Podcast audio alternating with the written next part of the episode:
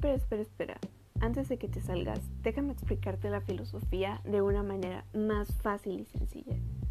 Ok, te entiendo. A mí tampoco al principio me llamaba la atención o me parecía divertida. Realmente creía que era aburrida. Cada vez que escuchaba filosofía se me venía a la mente libros, textos, un lugar muy oscuro, mucha lectura, mucha comprensión y un mundo de filósofos. Pero tenía una idea errónea. La filosofía no es algo del otro mundo. Es algo invisible pero que también está ahí. Sin darnos cuenta, estamos filosofando o aplicamos las ramas de la filosofía sin darnos cuenta. Y eso es de lo que va a tratar el podcast de hoy. Espero que se encuentren bien. Mi nombre es Winnet y adentrémonos a este mundo desconocido.